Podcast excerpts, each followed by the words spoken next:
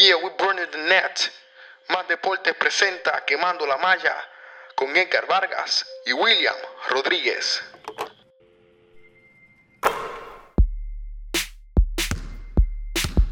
Curry, way downtown. Bang!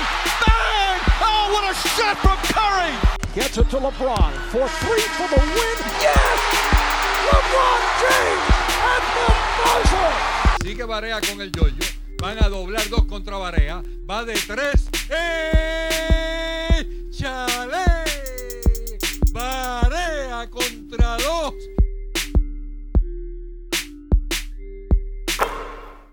Aquí está su host, Ángel Maza. Bienvenidos a esta nueva edición de tu podcast sobre todo lo que quieres saber del baloncesto local e internacional quemando la malla. Junto a mí se encuentra William Rodríguez desde Chicago. William, ¿cómo te encuentras? Bastante feliz, bastante alegre de que estamos ya a una semana de empezar los playoffs y todavía están las cosas por decidirse, tanto en el este como en el oeste. Y conmigo el narrador de las transmisiones de los indios locales, Edgar Vargas. ¿Cómo te encuentras, Edgar? Me encuentro muy bien, no solamente porque ya estamos a, a ley de nada para que comience la postemporada de la NBA, sino que ya también comenzó el baloncesto puertorriqueño, el baloncesto superior nacional y también ya está ley de nada para que culmine la Liga Atlética Interuniversitaria, honrado por volver a este podcast, ya que ya que hacía dos semanas no podía estar por distintos compromisos laborables, pero ya estamos aquí y estamos listos para hablar sobre el mejor deporte del mundo. Sí, Edgar, como que se sintió la presencia tuya con los segmentos de esto es Live Basket y hablaste también del BCN, eso no nos dejaste completamente, siempre estuviste ahí. Siempre, bueno, siempre. Edgar y William, Russell Westbrook oficialmente va a promediar un triple double en esta temporada. Va a ser el primero en hacerlo y el único en hacerlo, además de Oscar Robertson. Así que William, piensas que esta es una de las temporadas más grandes en la historia en cuestión de individuales y piensas que, bueno, contigo ya sabemos, pero ¿crees que ahora sí es un lock el MVP para Westbrook? Yo entiendo Eso fue, que eso fue un Ed- Edgar Patí, dice por ahí. Debería, debería de ser un, un lock para MVP, pero, pero lamentablemente hay una sola estadística que va en contra completamente de Westbrook y es la realidad como lo vimos cuando Russell, eh, Bill Russell le gana por encima a Oscar Robinson, a Will Chamberlain a Bob, y a Jerry West en el- la carrera de los MVP de los 60 y es que Bill Russell tuvo el mejor récord de la liga ese año, aunque promedió menos puntos, menos rebotes, menos asistencia que Bill Russell y que Jerry West. Y con todo eso se llevó el MVP. Ahora mismo, eh, antes de que empezara el podcast, estaba chequeando. Yo pensé que Russell Westbrook y los Thunder estaban a 5 juegos de los Rockets, están a 7. Y ya definitivamente los Rockets no van a bajar de tercero. Y matemáticamente todavía es posible que Oklahoma suba, pero lo más que va a subir va a ser a quinto. O sea que hay dos, hay dos o tres posiciones de diferencia y siete juegos de diferencia de, James Harden por encima de Russell Westbrook. Ahora, individualmente nadie ha hecho esto en los últimos 40, 50 años. Así que yo entiendo que el MVP eso nada más se lo asegura. Pero si traemos esa estadística al, al- al juego, definitivamente James Harden tiene una opción de quedar MVP. Aparte de que ahora están saliendo todas esto, todos estos trapos sucios. Como bien dijo más antes del podcast, tenemos un análisis de Colin Cowherd diciendo que Russell Westbrook no tiene la mejor defensa del perímetro de, de hace 7 años. O sea que él está dejando que los tiradores de tres tiren para ir coger el rebote y hacer lo que se llama stat padding. O sea que lamentablemente eso también los jueces que son la gente de que trabaja para Fox, la gente que trabaja para ESPN, un montón de, de escritores, de analistas deportivos, ven eso y lo analizan y va en contra de Russell Westbrook. Así mismo, William Edgar, ¿qué tienes que decir? Yo entiendo que esta temporada de la NBA ha sido una de las, yo creo que una histórica por todo el sentido de la palabra, no solamente por este desempeño individual de Russell Westbrook, sino por todo lo que hemos visto. Hemos visto como también en la conferencia del Este, también hemos visto una, una, una que, que han batallado mucho más de lo que estábamos acostumbrados en esta conferencia.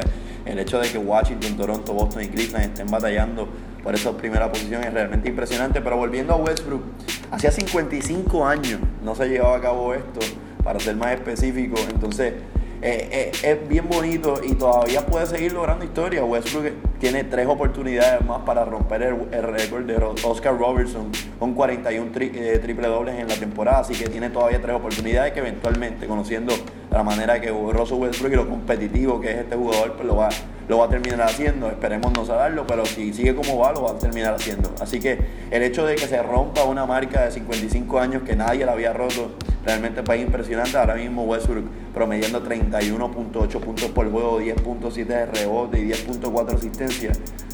Yo entiendo que, pues, como dice William, eh, debe ser un claro favorito para el MVP. Yo en lo personal difiero que este galardón sea puramente individual. Tendríamos que dictaminar cosas como con colectiva y todo este tipo de cosas.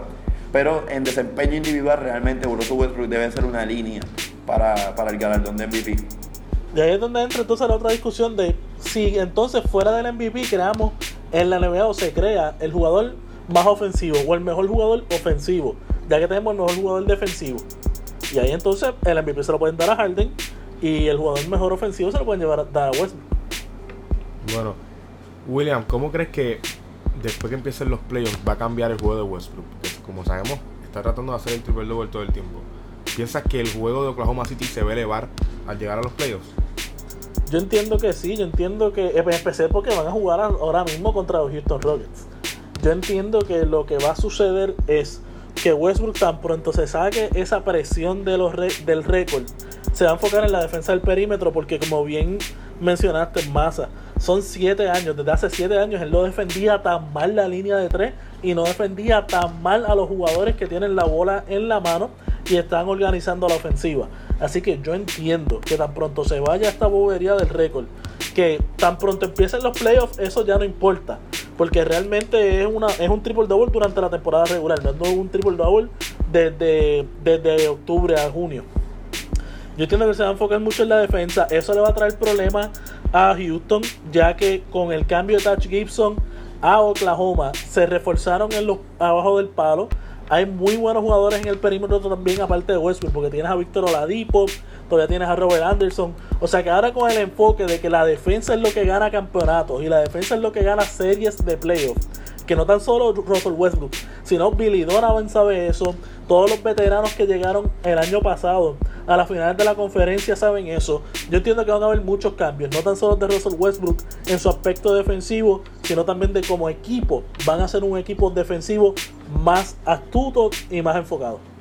Edgar, con este equipo de Oklahoma en los playoffs y con el cambio de juego que, va, a que va a tener Westbrook y que va a traer Westbrook, y como sabemos Westbrook es el que lleva esa máquina, ¿piensas que este equipo de Oklahoma es un viable contendor para tumbar a Houston?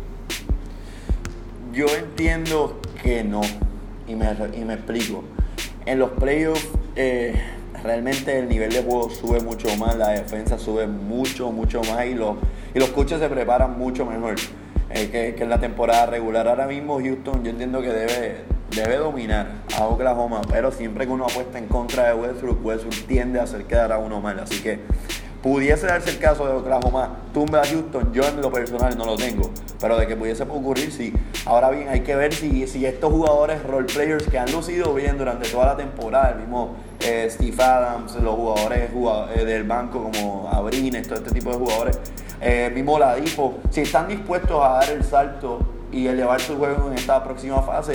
Si ellos logran hacer esto, realmente es preocupante en la motivación de, Oklahoma, porque todo el mundo sabe que Russell Westbrook, aunque le dan un triple, un triple lo, lo, defiendan triple, tres jugadores defienden a, a, Russell Westbrook como quiera.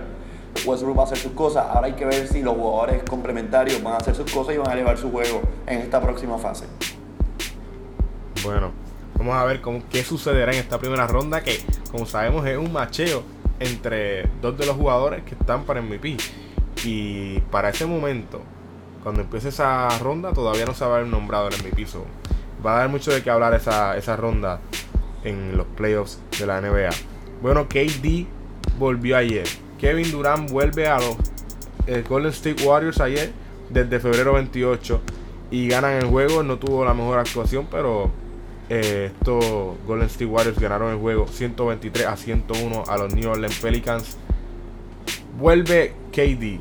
Curry no juega ayer y se vio, un buen, se vio un buen desempeño por parte de los Warriors. William, ¿qué tienes que decir?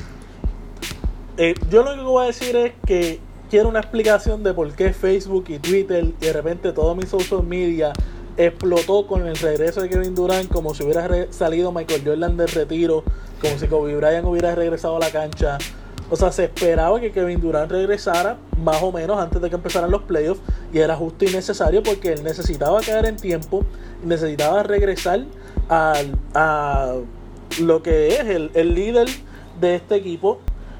No vi la actuación de él, estaba terminando unos proyectos, pero sí entiendo que esa victoria por 22 puntos sobre los Pelicans fue bueno, es un buen juego, un barómetro para que él caiga en ritmo. El único jugador del cuadro titular que no estaba jugando era Stephen Curry, pero ya veremos que para el próximo juego puede ser que entren todos otra vez a cancha juntos.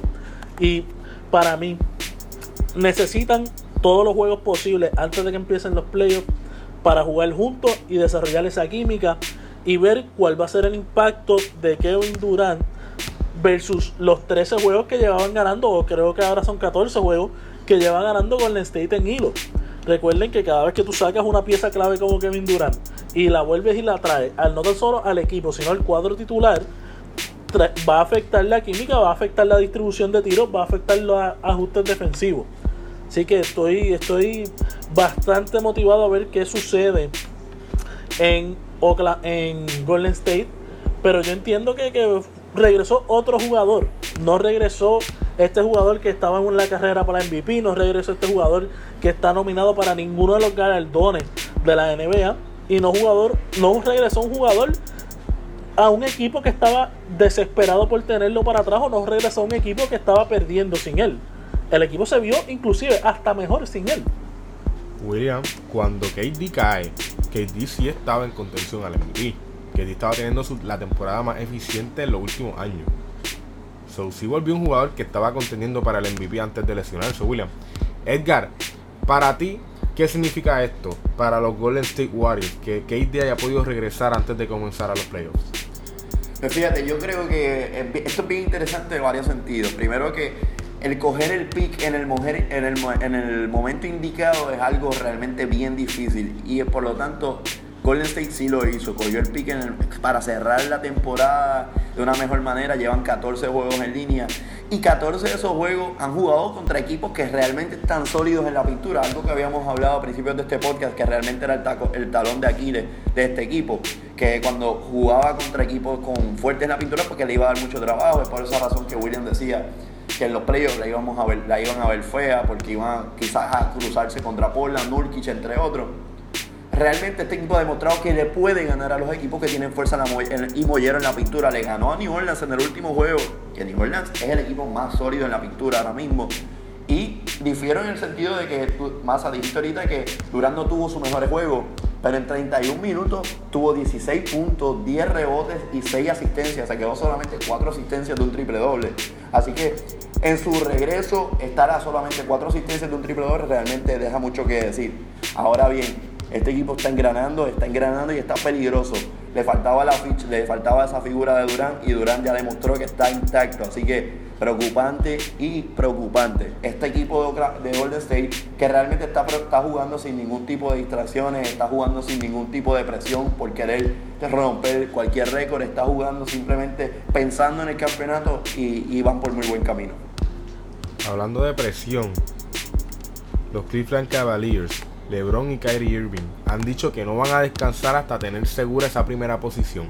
William, sabemos lo que le pasó a los Golden State Warriors el año pasado por estar buscando el récord de más ganadas en una temporada regular. Y ahora LeBron y Kyrie Irving, que fueron los que le ganaron en, las finales y vieron cómo estaban esos equipos de Golden State, deciden que no van a descansar y que van a meterle el todo para conseguir esa primera posición. ¿Piensas que es un error esto, William? ¿Sí o no?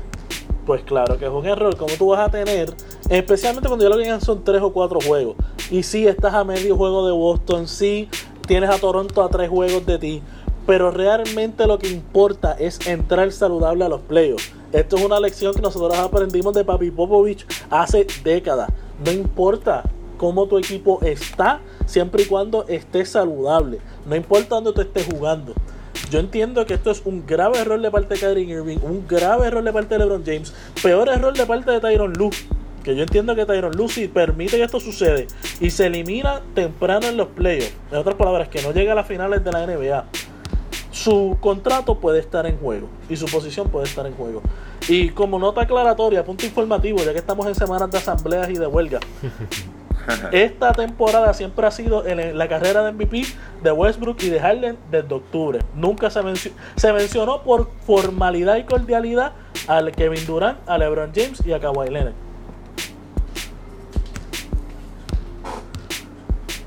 Receso mi punto informativo. Ah, bueno. Edgar. Kyrie Irving, LeBron James, lo que están haciendo, ¿un error, sí o no para ti? Yo entiendo que no. Fíjate, yo lo veo diferente en el sentido de que no lo veo en las mismas circunstancias que Golden State del año pasado. Golden State del año pasado hizo lo que hizo porque realmente era histórico, lo que había que hacerlo, ¿entiendes? Yo en lo personal me pongo en la posición de Steve Kerr y también hubiese optado por romper ese récord a toda costa. Lo lograron, les costó el campeonato, muchos dicen. Yo difiero. Eh, entonces, eh, este año Cleveland está batallando duro por esa primera posición. Ya está medio juego sobre Boston, está dos juegos sobre Toronto. Realmente yo, yo, yo difiero, yo difiero en el sentido de que realmente les puede costar el campeonato. Ellos están batallando, están haciendo todos los ajustes pertinentes para tener la mayor ventaja posible sobre Toronto y Boston, ya que, los, ya que han visto el nivel de juego de Boston esta temporada, Boston y Toronto esta temporada y realmente se han dado cuenta de que esto no es un equipo que se lo van a pasar fácil en una posible semifinal o una posible final de conferencia, esto es un equipo que le va a dar mucho, mucho, mucho dolor de cabeza y a medida que tengan ventaja de cancha local sobre estos dos equipos, realmente pues les puede dar ese, esa ventaja mínima que pudiesen darle la milla extra.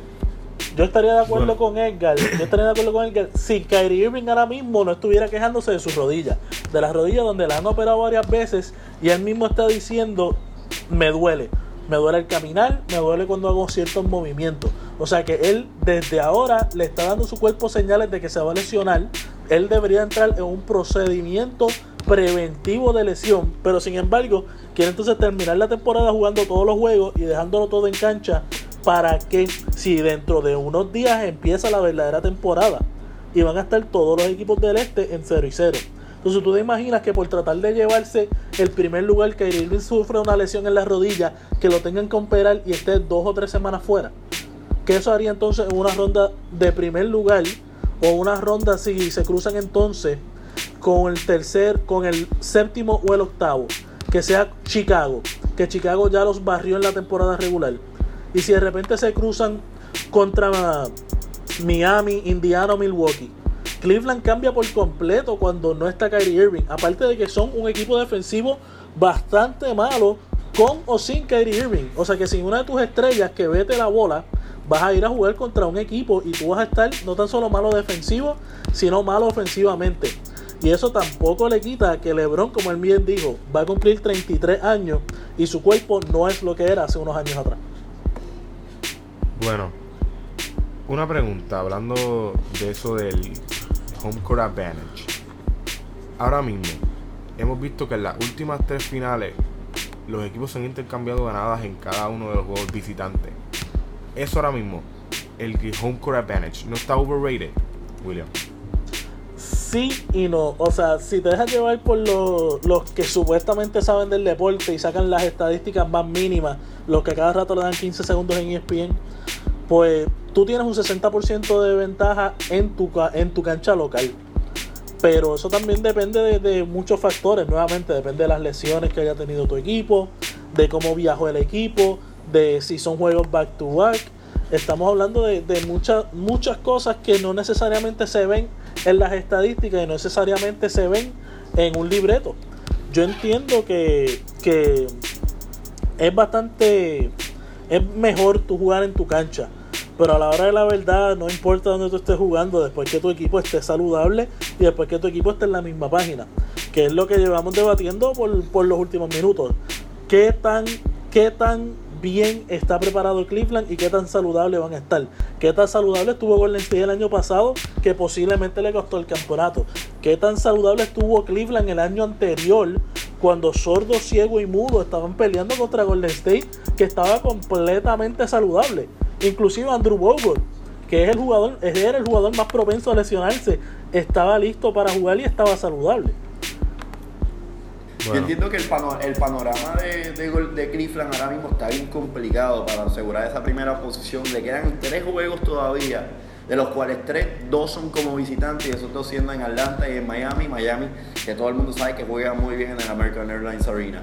El juego como local sería ante los Toronto Raptors. Por otro lado, Boston le restan dos juegos para culminar la temporada y los dos juegos, ambos son como local y son ante los equipos de Brooklyn Nets y Milwaukee Bucks. Así que por eso es que están tan nerviosos, por eso es que LeBron James y Kyrie Irving quieren jugar esos tres juegos que le quedan, porque saben que el panorama para Boston luce mucho más favorable. Bueno, voy a dejar una estadística aquí. En el 2014, pero en el 2015, de los seis juegos que se jugaron, tres se ganaron, ganaron los locales y tres ganaron los visitantes. En el 2015, tres ganaron los visitantes y dos ganaron los locales. Y en, el, y en la última final ahora de Cleveland y Golden State, cuatro lo ganaron los locales y tres lo ganaron los visitantes. estamos viendo que en las finales, esto del home court advantage no está funcionando como la gente dice que, siempre va. Así que vamos a ver cómo le va a Cleveland, si esto es lo correcto para Cleveland. Yo pienso que el cuerpo ahora mismo de Kyrie Irving le está diciendo que se tome un descanso y es bueno que lo tome antes de empezar esta racha de playoffs. Bueno, William y Edgar, los Celtics, ahora mismo estamos hablando de ellos como contendores a tumbar a Cleveland del sitial del este. Y los Celtics, esos mismos Celtics, tendrán el mayor porcentaje para obtener el primer pick del próximo draft. Gracias, Brooklyn. Gracias, como tú mismo dices, a Brooklyn. Edgar, háblame de Danny H, este, este GM de, de los Boston Celtics y las cosas que ha hecho para este equipo. Danny Ainge es un genio. Es un genio. Nuevamente demuestra que realmente es uno de los ejecutivos más, más inteligentes de la liga. A solo medio juego para lograr finalizar en la primera posición de la conferencia del Este, con marca de 51 victorias y 29 derrotas, están posicionados con un 25% de probabilidad para adueñarse de ese primer draft pick en el próximo draft del año que viene. Así que realmente es impresionante. No solamente tienes un núcleo joven, sino que lo que te espera también va a ser muy buen, muy buen futuro. No sabemos a quién van a draftear, no sabemos quién todavía lo se o será el, number one draft pick. Dicen nombres como el Fultz o el mismo Lonzo Ball, así que hay que ver, hay que ver cuál, cuál realmente llena las, expectativas de Boston, pero de que están realmente bien posicionados, están estupendamente bien posicionados quizás ponle que la, probabilidad le falle y no tenga el primero, de igual forma, tenga el segundo o el tercero, realmente muy positivo para este equipo. Así que, nuevamente, más que aplausos y elogios para, para Danny Ainge. William.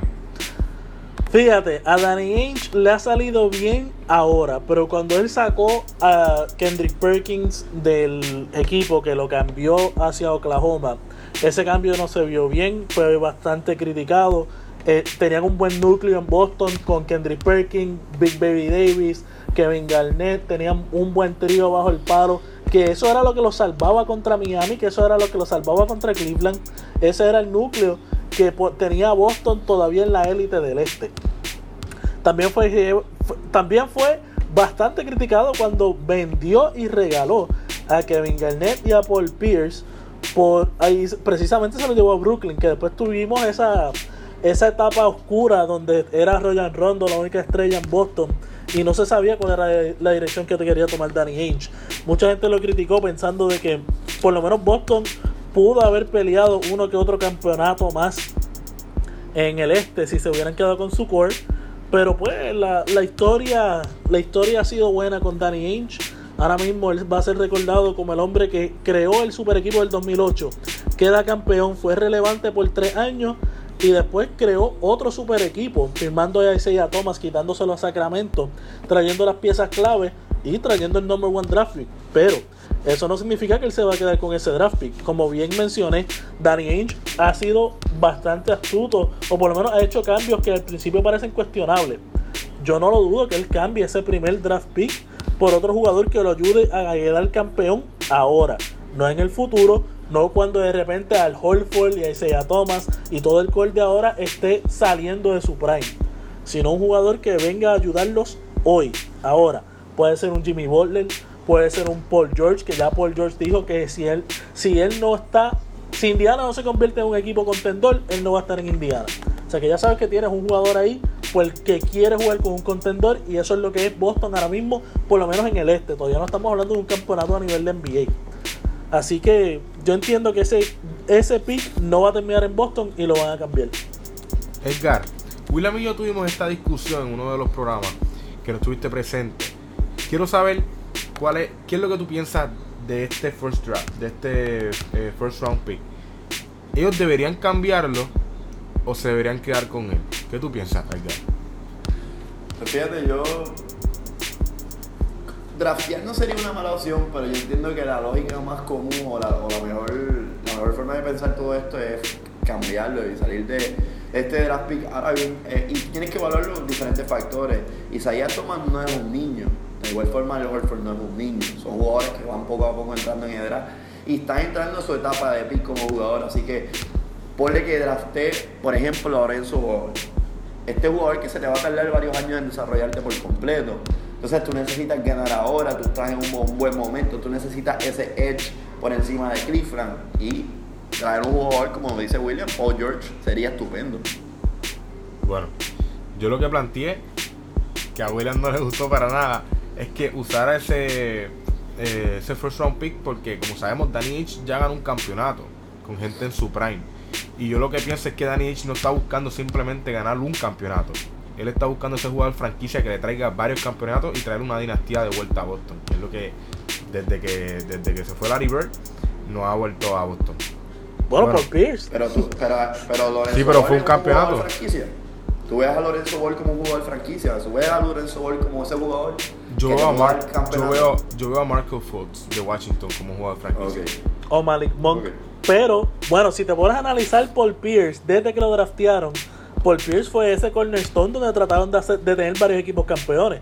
Lo que pasa es que Antoine Walker nunca dio pie con bola y los otros, los otros equipos que se formaron. Pero yo entiendo que Paul Pierce, o sea, este es el problema. Ya Boston trató de hacer eso con Paul Pierce y solamente ganaron un campeonato. Ahora mismo tienes el chance de hacerlo. Y sí, Al Holford y, y Isaiah Thomas no son unos nenes, pero tampoco es que son de la edad de, de Patrick Ewing y Michael Jordan. O sea, pueden, ellos pueden ganar dos o tres campeonatos de aquí a los próximos 5 o 6 años. El problema es que después de esos 5 o 6 años es que empezarían a caer. Bueno, vamos a ver qué decide este Danny H. Y como sabemos, esos draft para él son bien preciados. Bueno, hablando del lottery, hay muchos equipos que están corriendo al revés de lo que nosotros queremos ver. No están tratando de ganar, lo que están tratando es de perder, están tanqueando. Y esto está haciendo que la NBA y Adam Silver se molesten con estos equipos. Están sentando a sus jugadores este, jóvenes como los Lakers. Los están sentando y le están dando minutos a Tyler Ennis, que es un jugador joven, pero no uno de sus jugadores superestrella. Y a Corey Brewer, que como sabemos es un veterano. Estos, estos, estos jugadores se están ganando los equipos por encima de los Young Talents simplemente porque se nota que los Lakers quieren tanquear. Y otros equipos lo están haciendo igual que ellos como Phoenix. Edgar y William. Esto, ¿cómo, cómo, cómo hace que este, este Race for the Lottery haga que la NBA se vea mal con estos equipos que lo que simplemente está haciendo es tanqueando y cómo están quedando estos equipos frente a su fanaticada y frente a la gente que está pagando el dinero para, para que estos equipos puedan jugar? Yo entiendo que ya es hora de que cambien este formato y premien al equipo que peor juegue en una temporada. Eso es ilógico.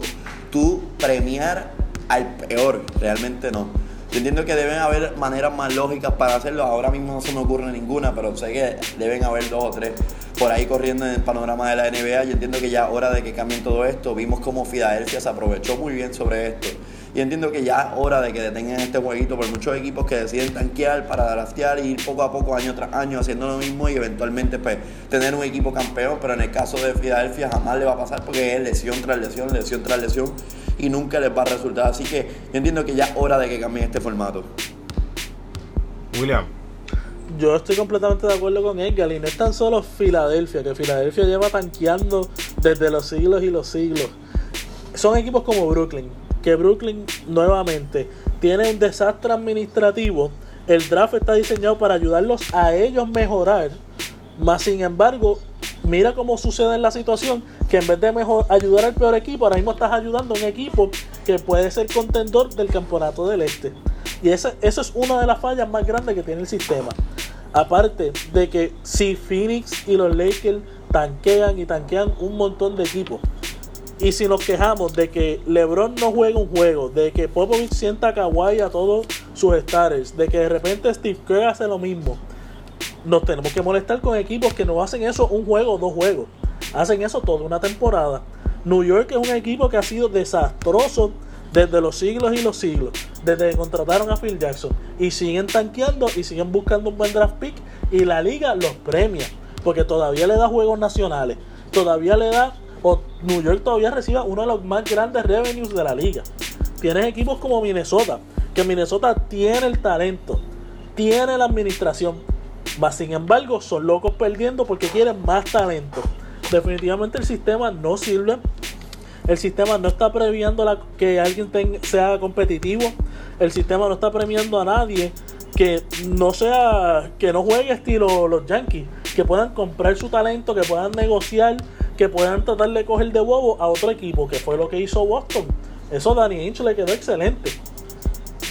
Pero la otra opción que tenía, había antes en la NBA era peor, que era que los equipos drafteaban dentro de su región. En otras palabras, tú tenías en el estado de Nueva York un jugador que era bueno, pues tú lo drafteabas dentro del talento que había en Nueva York. ¿Qué vas a hacer con los Lakers y los Clippers? ¿Qué vas a hacer con Brooklyn y los Knicks? Aparte de eso, los equipos que entonces tienen un récord pésimo, donde que viven en estados que no les importa el básquetbol, como por ejemplo los Milwaukee Bucks. Eso es, mi Wisconsin no es reconocido por el baloncesto. No van a tener tanto talento como Indiana. Que Indiana es el estado del baloncesto. New York puede ser la meca, pero nadie se vive el baloncesto como el estado de Indiana. Y ellos van a tener un talento ridículo. O sea que yo entiendo que ya esas dos, estos dos métodos hay que descartarlos. ¿Qué estará pensando Adam Silver? No sé. Pero tiene que ser un sistema creativo y tiene que ser un sistema que no premie que no premie que te cojan de bobo, que es lo que está sucediendo hoy día. Así mismo, vamos a ver qué decisiones toma Adam Silver, que como sabemos está bien molesto con esto que está sucediendo con los Lakers y los demás equipos. Y hablando de los Lakers, Chuck llama a los Lakers del 2001 el mejor equipo campeón de todos los tiempos, de la historia de la NBA. William, ¿piensas que este equipo es realmente el mejor equipo campeón de un año en la historia de la NBA? No, no. Por más que Kobe, o sea, Kobe era, Kobe estaba empezando a ser Kobe, Kobe era una máquina de anotar. Shaquille, el centro más dominante en los últimos 20 años, estaba en su peak y estaba destruyendo la liga. Tenía jugadores clave, como lo fueron Derek Fisher, que le salvó la temporada más de una vez a los Lakers con tiros a último segundo. Igual que Robert Ory, que hacía lo mismo, tomando tiros en el último segundo y encestándolo. Y Rick Fox, que son, para mí, son la trinidad de salvarle la temporada a quien sea. Tú tienes a esos tres juntos y un tiro de embuste te van a echar. En ese año 2001, ellos también tenían dos tremendos jugadores que la gente no se acuerda. Pero nosotros los que sabemos del baloncesto sabemos quién es Horace Grant y Ron Harper los dos jugadores defensivos que ayudaron a que Jordan tuviera los seis campeonatos, porque Horace Grant fue los primeros tres y Ron Harper fue los últimos tres. De que tenían un de que tenían un tremendo personal, tenían un tremendo personal. De que sea el mejor equipo, tú me perdonas. Ganaron el campeonato y barrieron a todo el mundo excepto a Allen Iverson en el primer juego de las finales. Pero para mí, el mejor equipo sigue siendo los Bulls del 96 97 que se fueron 72 y 10 y esbarataron toda la liga como les dio gusto y gana. Y ahí, o sea, no tuvieron el récord de 15 y 1. Pero demostraron año tras año que ellos eran el mejor equipo de la liga. Así que para mí, ellos tienen un buen equipo, puedes compararlo, puede ser top 5, pero no es el mejor equipo de la historia de la NBA.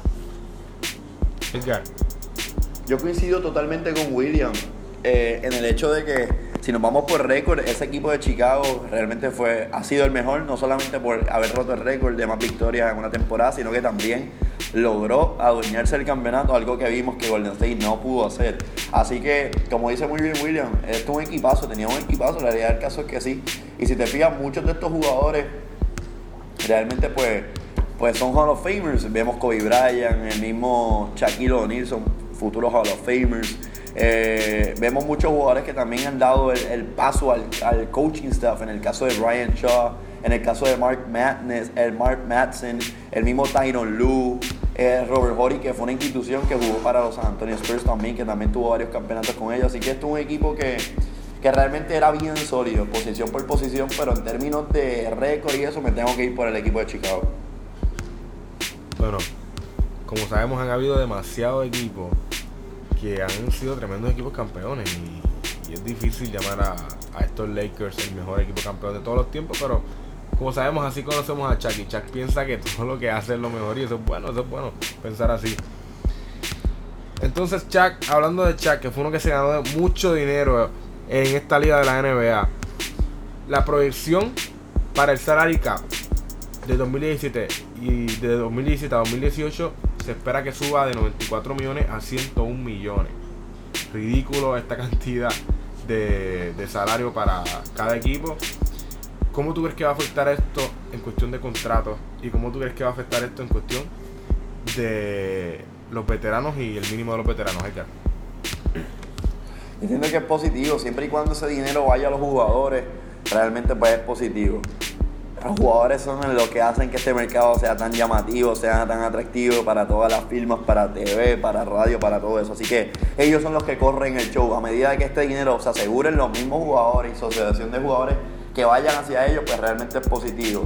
Si van hacia otros lados, pues va a ser positivo, pero no para, para los jugadores. Así que es positivo que estos jugadores vengan y que a medida de que esto siga creciendo, pues jugadores mismos veteranos que, se sacrifican a veces por el mínimo, realmente pues ganen un poquito más y pues porque jugar una temporada de 82 juegos realmente está, está muy difícil, así que a medida que sigan premiando y dándole más, más reconocimiento a esto, pues mejor para ellos.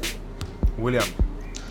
Para mí es una situación bastante interesante, ya que, no sé, el, el Collective Bargaining Agreement nuevo les da mucho poder a los jugadores y les da mucho que pedir. Y por eso tú vas a ver un montón de jugadores que no se merecen los contratos que se merecen, cogiendo un montón de dinero a mucho tiempo.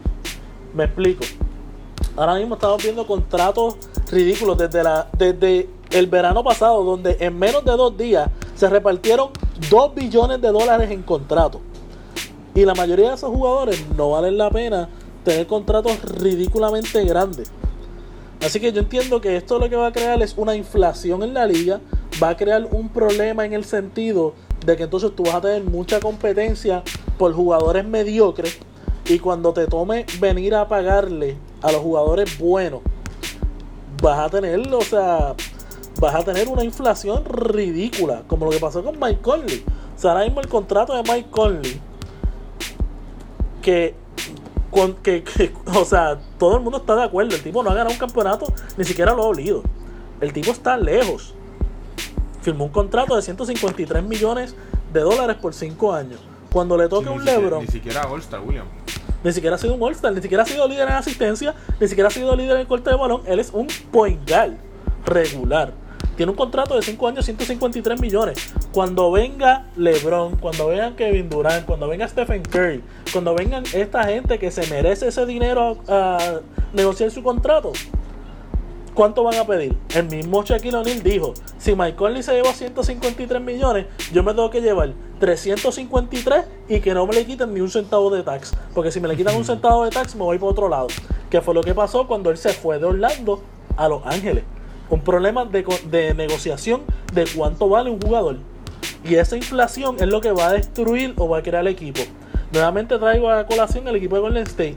Golden State tiene estrellas, pero cuando todas esas estrellas peguen a pedir chavo, ¿qué va a hacer Golden State? Ahora mismo. ¿cómo, eh, William, ¿cómo va a afectar esto a los, small a los small market teams? Bueno, uno de los problemas que ahora mismo tenemos en el sistema de drafteo y en el sistema de talento es que estos equipos como Milwaukee, estos equipos como el mismo Utah, equipos como los, este, los Nets y los Knicks que están en competencia, realmente tú piensas que los Nets y los Knicks son un big market team, pero realmente no lo son, no, no pueden competir el uno con el otro por el, porque están básicamente en la misma región. Entonces tienes equipos como Milwaukee, tienes equipos Small Market Team que realmente no pueden competir con un talento adquisitivo grande. Nadie quiere meterse el luxury tax porque ahora mismo por cada dólar que tú inviertas son 4 dólares que tú tienes que pagar de tax. O sea que los únicos equipos que van a poder sacar eso, o el único equipo que yo veo que puede pagar eso y estaría dispuesto a pagarlo, son los Lakers.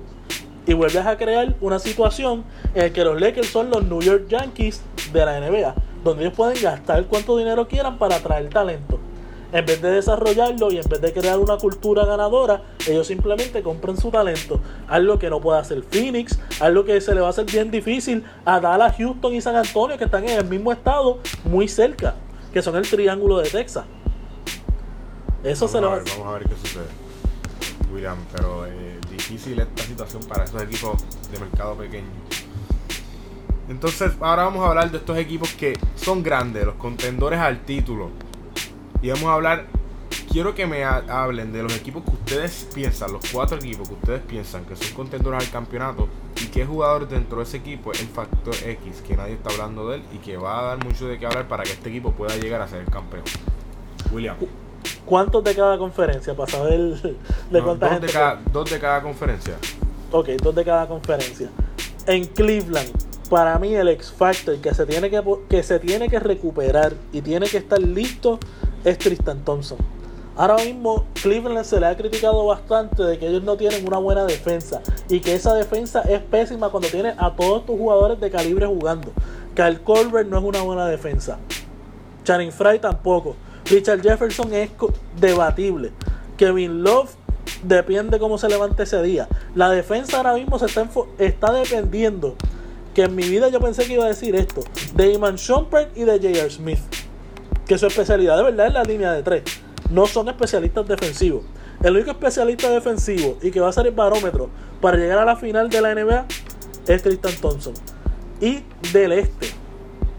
Lo mismo le aplica, pero a, a Serge Ibaka de los Toronto Raptors.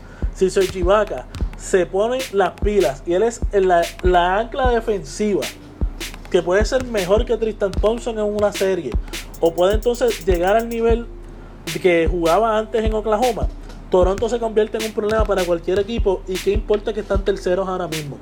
Serge Ibaka va a ser un problema y va a ser quien determina qué tan lejos llega Toronto. Y por eso fue que hicieron el cambio a mitad de temporada. Porque ellos entendían que Serge Ibaka era la pieza que le faltaba. Lo que falta es que ellos cuajen y lleguen a, ahí lleguen tan lejos. Entonces, de la, de, la, de la conferencia del oeste, William. de la conferencia del oeste.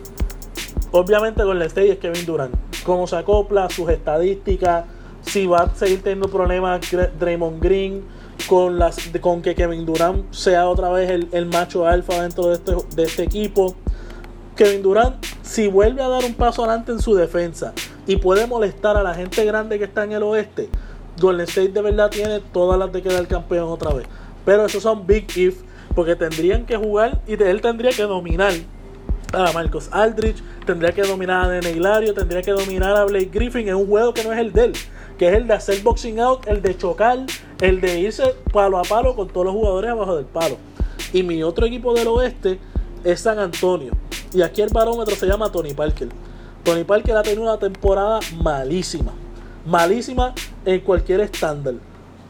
Él tiene que entender que ya él y Manu Ginobili tienen que sentarse en, el tercer asiento de la minivan. Quien está guiando este carrito es Kawhi Leonard con Danny Green, con Patty Mill, con todas estas sorpresas que salieron de la nada. De Wayne Dedmon, Brin Forbes. Ya este equipo no es de Manu y de Tony. Ellos tienen que sentarse en la parte de atrás, dejar adelante hasta Pau Gasol que llegó los otros días de David Lee y dejar que este equipo crezca sin ellos. Tony Parker cuando acepte eso y ya no se preocupe tanto por anotar y se convierta en un point guard facilitador como lo fue Avery Johnson al final de su carrera, San Antonio va a dar un paso adelante. Mientras Tony Parker quiera seguir siendo Tony Parker, no van a dar pie con bola. Edgar. En la conferencia del este, mis dos equipos y mis dos contendores para que, pues, tienen que ser Boston y Cleveland. La factor X para Cleveland realmente yo entiendo que es Kyrie Irving. Kyrie Irving en la playoff del año pasado realmente dominó a todo, todo el mundo y realmente fue la razón por la cual Cleveland quedó campeón, realmente ese puntillazo, ese triple al final en el juego decisivo ante la defensa de Stephen Curry, todo el mundo va a recordar ese canasto. Y yo entiendo que Kyrie Irving tiene que estar a ese nivel y a medida que se pueda recuperar de, su, de, sus posibles lesiones, pues realmente es el factor X para que Cleveland repita nuevamente el título. Por otro lado, entiendo que el factor X para que Boston tenga aspiraciones es Al Horford. Al Horford lo firmaron en la temporada muerta por un montón de dólares y realmente, en mi opinión, no ha dado la talla que esperaba yo de este jugador por la cantidad que se le pagó. Ahora mismo el Horford está promediando 13.9 puntos por juego y realmente 6.9 rebotes. Así que yo entiendo que Al Horford para poder Boston ser claro contendor al título tiene que elevar su juego y tiene que irse de tú a tú contra las torres de Cleveland, en el caso de Tristan Thompson, eh, Kevin Love, entre otros.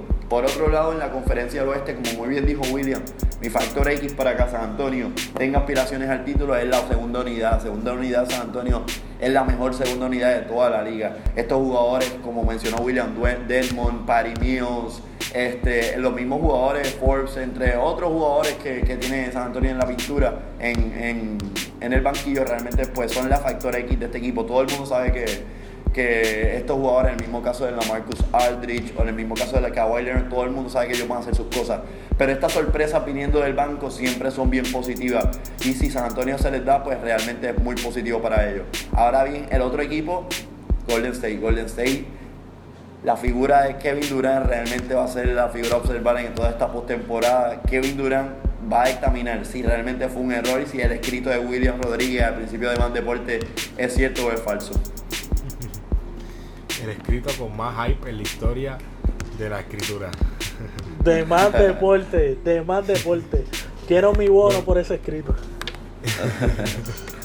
bueno, William y Edgar, nadie está hablando de un jugador que para mí es un factor porque como sabemos en todos los equipos de LeBron ha habido esta persona que ha metido el, trip, el tiro de tres en momentos determinados que le han salvado el pellejo a LeBron James. Y para mí es Kyle Korver. Nadie está hablando de este jugador porque no está sonando mucho en la temporada regular, pero sabemos que cada vez que LeBron y su equipo entra a los playoffs, siempre sale alguien a meter el triple y le abre la cancha a LeBron, porque como sabemos, LeBron en playoffs lo que quiere hacer es atacar ese canasto y necesita gente que le abra la cancha. Edgar.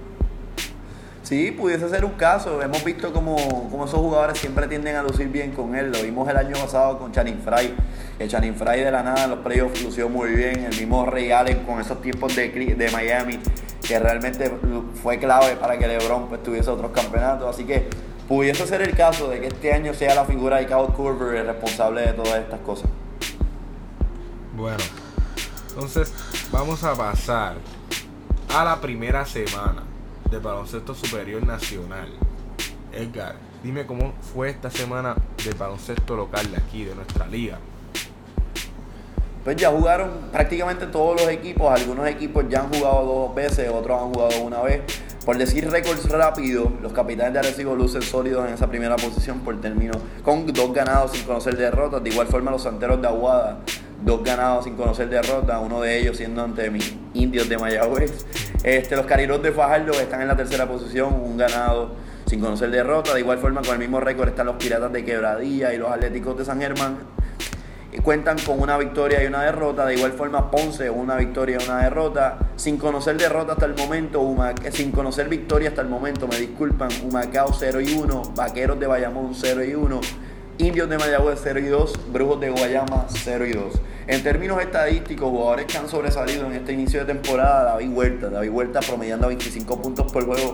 No solamente él, por parte de que eso demuestra quién está liderando a los capitanes en ese invicto hasta el momento. De igual forma, los santeros lucen invictos con 2 y 0 y cuentan con grandes aportaciones de jugadores como Chris Gaston, quien se ha visto muy, muy bien en este inicio de temporada. Actualmente promedia 20.5 puntos por juego y en rebote ha lucido muy bien, promediando 10, promedia un doble-doble. De igual forma, Rigoberto, el dominico boricua, el dominico boricua Mendoza, promediando 20.5 puntos por juego. Y rebote también ha lucido muy bien con 9 10.5. Así que los santeros de Aguada liderados por estos dos jugadores, mientras que los capitanes lo diré a David Huerta. Eso en anotaciones y en rebote, en tiros libres. Víctor Relis por Ponce ha sobresalido en bloqueo. Crion Penn nuevamente siendo la figura constante en ese departamento. Y en cortes de balón, Víctor Lee, Gabriel Velardo y Carlos Emory. Así que eso ha sido todo, como más o menos ha ido luciendo el baloncesto superior nacional en términos estadísticos hasta el momento.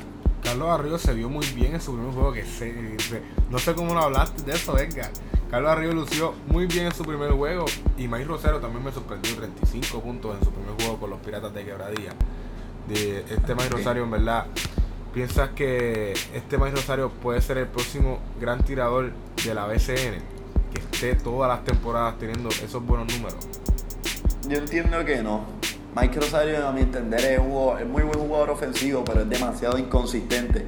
Quizás a ese juego te metió 35 puntos, pero yo me atrevo a apostar mi cuello en una guillotina que, que, no va a volver a ver algo tan frecuente, ¿entiendes? El próximo juego quizás te anote 10, quizás te anote 11, en un juego quizás te anote 20, pero no es consistente, Mike Rosario no es consistente y eso pues realmente deja mucho que desear. Eh, también este es un jugador que ya está viejo, que ya era hora que despegara por todo lo alto. Qué bueno que tuvo un juego ya de esta manera, pero Mike Rosario ya era hora que tuviera. Eh, yo digo que desde hace varias temporadas atrás es para que esté teniendo estos números.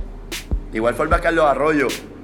Carlos Arroyo luciendo inmenso. Vimos en esos primer juegos, en su regreso a Fajardo, que, que, que lució por todo lo alto y se vio muy cómodo en la cancha. Carlos Arroyo ahora mismo está promediando 21 puntos por juego y en asistencia 5 y rebotes 3 puntos por juego. Así que está lucido muy bien. Y no solamente él, este equipo de Fajardo hay que echarle un vistazo. Hemos visto que están bien agrupados, que están contentos jugando juntos. En el caso de Carlos Arroyo, Miguel Aliberdiel, Filiberto Rivera, que lo trajeron vía canje, vía cambio por Ansel Guzmán, que lo enviaron a Ansel Guzmán a, a Humacao, trajeron a Filiberto para acá, que era algo que se había hablado desde hace tiempo pero todavía no se había concretado, no se había concretado, ya se concretó. Y también la figura y el regreso de Nathan Pibi. Nathan Pibi, tras cinco años sin poder jugar baloncesto por lesiones en sus rodillas, vuelve a jugar baloncesto y es positivo, positivo, positivo. Yo entiendo que ha sido la nota más positiva en toda la pretemporada, en ese inicio de, y en ese inicio de temporada. Actualmente está promediando 13 puntos por juego y 7 rebotes. Así que es positivo que, que Nathan Pibi esté regresando y también es positivo que hay que aplaudirle también a Felo Rivera, que mucha gente lo critica, pero que le haya dado la confianza a este jugador y que haya creído en él cuando mucha gente se le cerró sus puertas, pero pues realmente es muy, muy bueno. William, este equipo de los cariduros de Fajardo es Carlos Arroyo en Friends. Como le gusta a Carlos Arroyo y como le gusta a todos los fanáticos, a todos los fanáticos de Carlos Arroyo. Eh, yo entiendo que, que, con todo y eso, los cariduros, este récord que ellos tienen de 1 de uno y 0 no es, no es simplemente que ganaron el primer juego. Carlos Arroyo puede hacer mucho daño en el BSN, aunque no está liderando en ninguna de, de las estadísticas. Claro, es la primera semana, lo que tenemos un gran total de dos juegos jugados, el, el máximo. Pero yo entiendo que los caridores de Fajardo tienen un chance legítimo de dar un buen cantazo en el BSN y que venga Carlos Arroyo a, a llevarse a la liga por completo, llevársela by Storm. Sí, qué bueno, qué bueno que se revitalizó el, baloncesto en Fajardo. Era ahora, mucha gente en Fajardo me decía que lo único que había en Fajardo para hacer es ir al cine. Así que vamos a pasar con esto es Live Basket con Edgar Vargas. Lo mejor del baloncesto universitario con Edgar Vargas. Esto es Live Basket.